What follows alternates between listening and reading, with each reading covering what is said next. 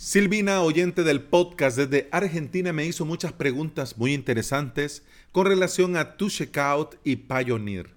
Como eran preguntas tan buenas que pienso yo que eran de interés de toda la audiencia que está en Latinoamérica, que quiere emprender o cobrar online, bueno, se me ocurrió comenzar la semana respondiendo sobre pasarela de pago para los que estamos en América. Bienvenida y bienvenido. Este es el episodio 411 del podcast Implementador WordPress, el podcast en el que aprendemos a crear y administrar nuestros sitios web con WordPress en nuestro propio hosting VPS.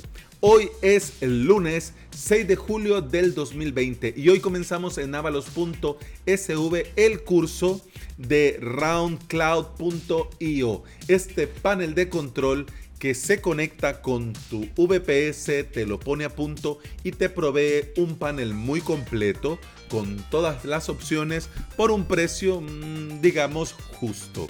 Mucho mejor que Cloudways, eso sí, por, por un detalle, bueno, hay muchas cosas, pero el principal es que no te obliga, que no te ata a un proveedor. Vos te podés llevar a roundcloud.io cualquier proveedor. Y eso lo vemos en la clase de hoy, en la que vamos a poner a punto el servidor y repasar las opciones dentro de este panel.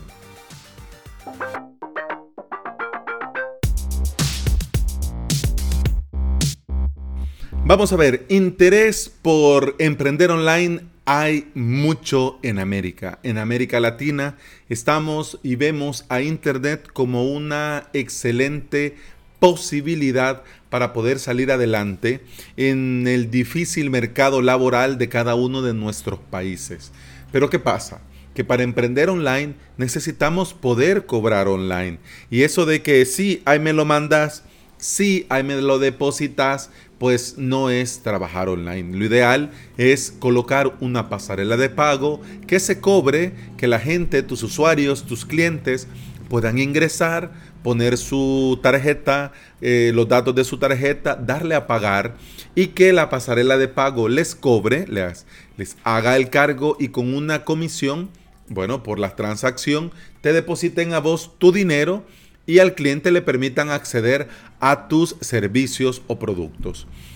Tu Checkout y Pioneer era la opción que yo había estado usando desde hace un tiempo a la fecha. Eh, no es perfecto porque no era perfecto. Habían muchos temas que oh, en, honor, a la verdad podrían mejorarse. Pero bueno, es lo que había. Y mm, una de las cosas que uno va aprendiendo con el tiempo es aceptar que las cosas son como son y no como le gustarían a uno. A mí me gustaría que Pioneer y Tu Checkout fueran diferentes. No lo son, es lo que hay y bueno, toca, ¿no? A raíz de esto he venido hablando en varios episodios sobre Pioneer, sobre tu checkout, sobre cómo lo estaba usando en los respectivos videos en YouTube. Eh, bueno, el episodio del podcast se convierte a un video que publico yo en YouTube. En los respectivos videos hay interés, ¿no? Me preguntan, respondo y vamos avanzando y vamos haciendo todo muy bien. Pero han habido preguntas muy puntuales que yo decía, bueno, esto sería bueno hablarlo en un episodio, sería bueno esto aclararlo en un episodio. Así que como Silvina me resumió todas las preguntas en un solo comentario en el video de YouTube, yo le digo, ¿sabes qué? Mejor voy a hacer un episodio de esto y se lo cuento a todo mundo. Bien, así que vamos con las preguntas. Primero, ¿debo comprar un certificado de seguridad antes de comenzar? Quiero decir, ¿es un requisito? Eh, no es un requisito, pero sí una obligación. Sucede que eh, algunos navegadores, entre ellos Google, eh, si tu web, si tu sitio web no tiene un certificado de seguridad y no va por HTTPS, Google te dice, no podés entrar a este sitio porque no es seguro. Es decir, el certificado de seguridad al día de hoy no es un requisito o una opción, es una obligación. Así que tu web sí o sí debe de ir con un certificado de seguridad. Pero mira, si solo es un blog, no importa. Pero si solo es una landing, no importa. Para que tus usuarios puedan ingresar al sitio desde Chrome, desde Google Chrome, que es el navegador más usado, Entonces tiene que haber un certificado de seguridad configurado, instalado y activado. Comprarlo tampoco, ¿no? Tampoco vamos a gastárnoslo. Porque por eso eh, se generó el proyecto llamado uh, Let's Encrypt. Este proyecto provee a todo mundo un certificado gratuito que se renueva cada tres meses. Entonces no tenés que comprarte nada, tenés que asegurarte que tu hosting te provea certificado Let's Encrypt que son gratuitos. Si tu hosting te quiere cobrar por certificados Let's Encrypt, ya te estás tardando para irte de ahí y crearte tu propio hosting VPS. Y si no, bueno, andate a otro hosting compartido, pero que te provea un mínimo. Entre ellos, certificado de seguridad Let's Encrypt gratuitos. Hay otros certificados que sí son de paga, ¿ok?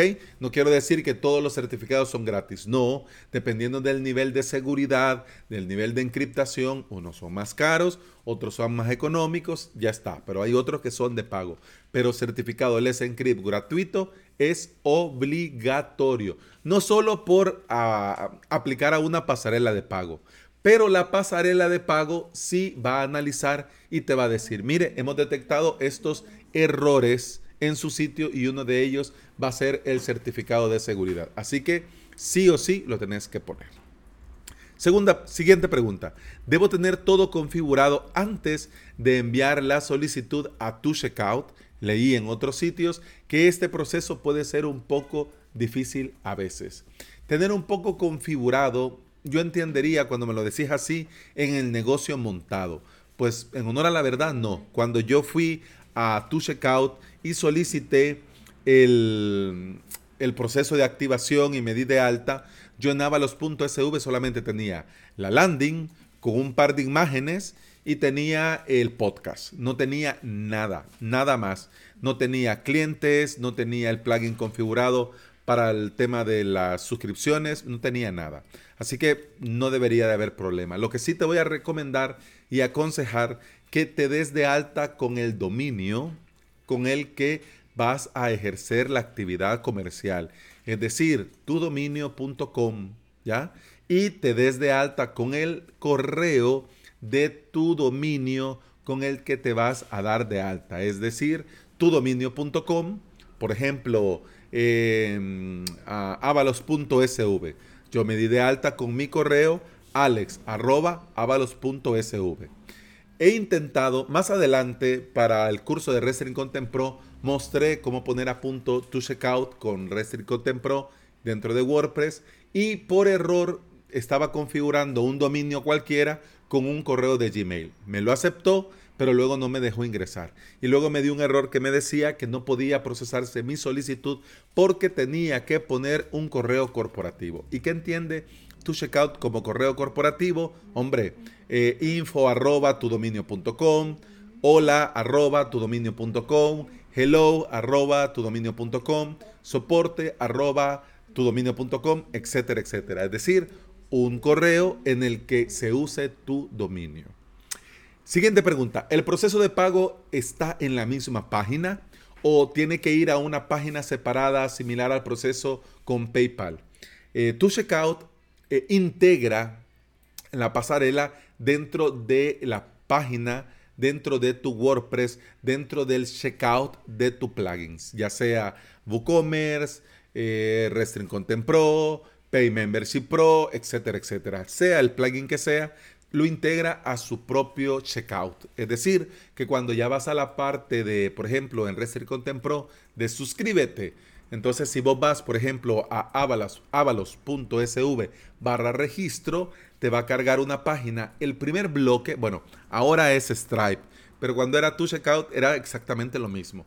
El primer bloque en el que creas el usuario, usuario, contraseña, correo, tu nombre, tu apellido, eso es WordPress. Pero luego, en la parte en la que dice ya, eh, la suscripción comienza tal, se te cobrará tal, abajo de ese cuadro, ya eso es la pasarela de pago. Es decir, la pasarela de pago pone los campos necesarios para poder procesar la compra. En el caso de Restring Content Pro con tu checkout, pues entonces habían demasiados campos. Te preguntaban hasta la ciudad, tu dirección, etcétera, etcétera, porque Bueno, tu checkout, además de ofrecer de pasarela de pago, también quiere integrar algunas funciones de CRM. Entonces, por eso y le interesaba recabar información tuya. A diferencia de Stripe, por ejemplo, que solamente te pide nombres y apellidos según la tarjeta, número de la tarjeta, fecha de vencimiento y código secreto y ya a volar. Pero sí, la respuesta es sí, lo integra dentro. Siguiente pregunta. El cliente es PayPal a través de PayPal. Entonces puedo transferir esos fondos a mi cuenta Pioneer a través de tu o ese dinero va a una cuenta de PayPal. Les voy a platicar. Dentro de tu vos podés crear productos. Porque de hecho la idea de tu es que vos hagas eh, negocios con ellos. No en tu sitio, sino que con ellos, ¿no?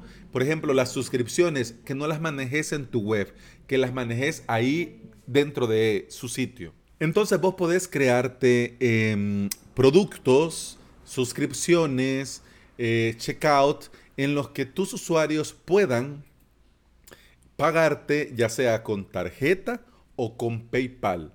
Pero cuando se conecta PayPal, no lo hace, eh, no tenés que implementar PayPal, sino que lo hace tu checkout. Es decir, está el enlace de pago, está para que el usuario ponga sus datos y elija qué método de pago quiere. Si selecciona PayPal, ya PayPal se entiende con tu checkout, pero a vos te llega a tu checkout, a tu fondo dentro de tu checkout. ¿Ok? Para retirar ya vamos a hablar en la siguiente pregunta, pero eso es así. En el momento en el que ya sea con la tarjeta o ya sea con PayPal, pues entonces a vos te llega siempre a tu checkout. Ventaja que algunos usuarios pues o no tienen tarjeta o no les gusta pagar con tarjeta o algunos usuarios tienen dinero en PayPal que no pueden sacar y que quieren gastar. Entonces te vendría bien, a diferencia de irte a PayPal, que la comisión es más alta y de ahí no puedes sacar el dinero, ¿ya? No puedes mandar de PayPal a Pioneer, no lo dejan. Antes se podía, pero ahora bloquearon eso porque, bueno, vieron que Pioneer estaba haciendo dinero con esto y dijeron Nel Pastel. Aquí no, ¿ya? Entonces ahora tienen otro trato con tu checkout, pero es tu checkout el que cobra, ¿no? ya sea el usuario entra a su PayPal, se registra, paga con PayPal, pero directamente PayPal le paga a tu checkout y tu checkout te deposita ese dinero a vos, obviamente quitándote la respectiva comisión. ¿Qué opciones tenemos los latinoamericanos para retirar dinero de tu checkout? Obviamente la que más suena era Pioneer. ¿Por qué? porque Pioneer te permitía solicitar una tarjeta de débito Mastercard con la que vos podías gastar ¿no? tu dinero o retirar desde cajero. A mí, en honor a la verdad, me parecía mejor opción la, lo de retirar porque podías retirar hasta 250 dólares por día y te cobraban solamente 3 dólares por retiro. Es decir, si vos tenías 253 en tu cuenta y retirabas 250, pues entonces te quedaba a cero la cuenta porque ellos te cobraban únicamente 3 dólares por el retiro. Pero esa opción ya no está disponible. Como les comentaba la semana pasada en el episodio del podcast, eh, Pioneer se metió en líos con el que le con el proveedor de la tarjeta o el proveedor se metió en lío con su proveedor oficial y fue ahí una tripa chuca toda fea que al final los que salimos perjudicados somos los usuarios. De momento dice Pioneer que bueno, calma, calma, calma que ya se andará, ¿no? De momento. Así que, ¿qué opciones tenemos para retirar el dinero? Mira, tu checkout es una pasarela de pago internacional. Si bien es cierto, no es la mejor, si bien es cierto, no es la más barata, pero funciona. Quiero decir que el mismo Tu Checkout te permite habilitar tu cuenta de banco local y que te paguen directamente desde tu checkout. ¿Ok? Lo bueno es que vos le puedes decir a tu checkout con qué moneda querés trabajar. Yo, porque estoy en El Salvador y aquí nos dolarizaron hace muchos años, pues nosotros trabajamos con dólares. Pero entiendo que muchos países, por ejemplo, mi vecino de Guatemala, pues ellos están con quetzales.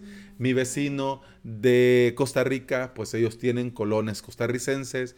en Argentina tienen pesos y etcétera, etcétera, para que te hagas una idea. Vos le podés decir a tu checkout, vaya, mira, yo voy a trabajar con esta divisa Puedo, puedo cobrar con cualquiera porque eso lo hace muy bien tu checkout, a diferencia de Stripe. Tu checkout detecta la IP del usuario y convierte a su moneda local. Es decir, si yo con tu checkout te mando un enlace de pago, detecta que estás en Argentina y te va a cobrar con pesos argentinos. El mismo enlace de pago yo lo puedo poner y se lo puedo mandar a alguien en España y a él le va a salir en euros. Y el mismo enlace yo le puedo mandar a un guatemalteco y le va a salir en quetzales. Esto Stripe no lo hace. Stripe, si vos estás dado de alta en España, entonces te sale en euros sí o sí.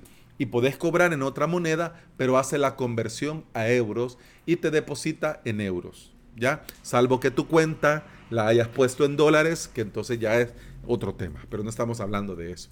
¿Qué te quiero decir? Que vos podés asignar dentro de tu checkout tu cuenta de banco y que tu checkout cuando llegue a cierto límite, a cierto tope, a cierto techo de dinero, te haga la transferencia. ¿Cuál es el tema? Que para poder transferir se usan métodos internacionales de transferencia bancaria, que no es barato. ¿Qué malo tu checkout? Pues sí, pero es, eso vale. ¿Qué malo el banco? Claro, pero eso vale. ¿Qué te recomiendo yo? Hace que la transacción valga la pena. No te mandé 50 dólares. Bueno, no sé cuánto es 50 dólares a pesos, pero quiero decir, bueno, vamos a ver. Le vamos a preguntar a don Google, espérame. 50 pesos argentinos. Argentinos. Ya vi cuánto es y no voy y no vamos a usar ese ejemplo. Vamos a ver cuántos son 5 mil pesos argentinos. Vamos a ver. 5 mil a dólares son 70 dólares. Aún así sería muy poco. Vamos a ver 25 mil pesos a dólares.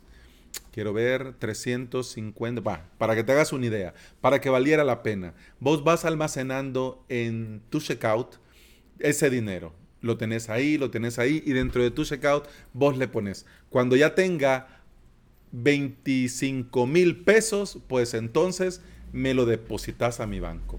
Te va a crujir porque te van a cobrar esto de la transferencia internacional que se llama SWIFT o Wire Transfer, pero bueno, es lo que es, ¿no? Lo bueno es que como es un porcentaje, pues entonces te puede salir a cuenta dependiendo de tu banco porque si es por porcentaje, obviamente si es más, el porcentaje es más, pero en algunos casos eh, es por, por, transacción. Es decir, tu checkout te cobra, eh, por ejemplo, 15 dólares y tu banco te cobra 15 dólares, para que te hagas una idea. Pero esto depende mucho de qué banco, de banco a banco y de qué banco estés usando. Yo te puedo decir aquí en El Salvador, aquí lo hacen por porcentaje. Eh, tu checkout eh, cobra el 20% y mi banco me cobra el 20% de la, de, del total, ¿no? Entonces, si es tanto, pues tanto menos tanto y al final me llega lo que me llega. ¿Qué pasa? Hombre, que al final tenemos que aceptar que esto es así, ¿no? Que esto es así y que dentro de nuestros costos de operación tenemos que considerar la gran mordida que nos pegarían las pasarelas de pago. Pero bueno, mira que el episodio se hizo largo, pero yo siento que vale la pena. Si tienen más dudas, más preguntas que yo les pueda aclarar para que vean el panorama un poco más em, transparente y sencillo, pues hombre, si para eso estamos, ¿no? Entonces ustedes me preguntan y yo con mucho gusto hago un episodio o se los respondo en el canal de YouTube. Tu Checkout es la, la única alternativa viable que de momento tenemos aunque Stripe ha llegado a México, ah, que termine de llegar a los demás países, eso está muy verde. Y te lo digo yo porque está verde. México es México, ¿no? Es como Brasil en Sudamérica, ¿no? Entonces, que llega El Salvador, extrae Guatemala, no, no, no, no. Extrae Argentina, lo veo difícil. De momento, yo te recomiendo que explores esta alternativa. No te cobran por darte de alta, el proceso se tarda, pero, pero habilitan las cuentas. Y si querés, si hay más dudas, antes de darte de alta me podrías preguntar, bueno, vos cualquiera, digo, ¿no? Eh, mira, eh, lo tengo así, ¿cómo lo ves? Bueno, yo te lo respondo y lo podemos ir viendo. Y bueno, eso ha sido todo por hoy, eso ha sido todo por este episodio. Muchas gracias por estar acá. Te recuerdo que puedes escuchar más de este podcast en Apple Podcast, iBox, Spotify y en todas las pasarelas de, de podcast y no son pasarelas, pero bueno, ya, tanto hablar de pasarelas y pasarelas, digo en todas las plataformas de podcasting, ahora sí. Bueno, continuamos en el siguiente episodio. Hasta mañana. Salud. pum pam pum pam pam pum pam pam pum pam pum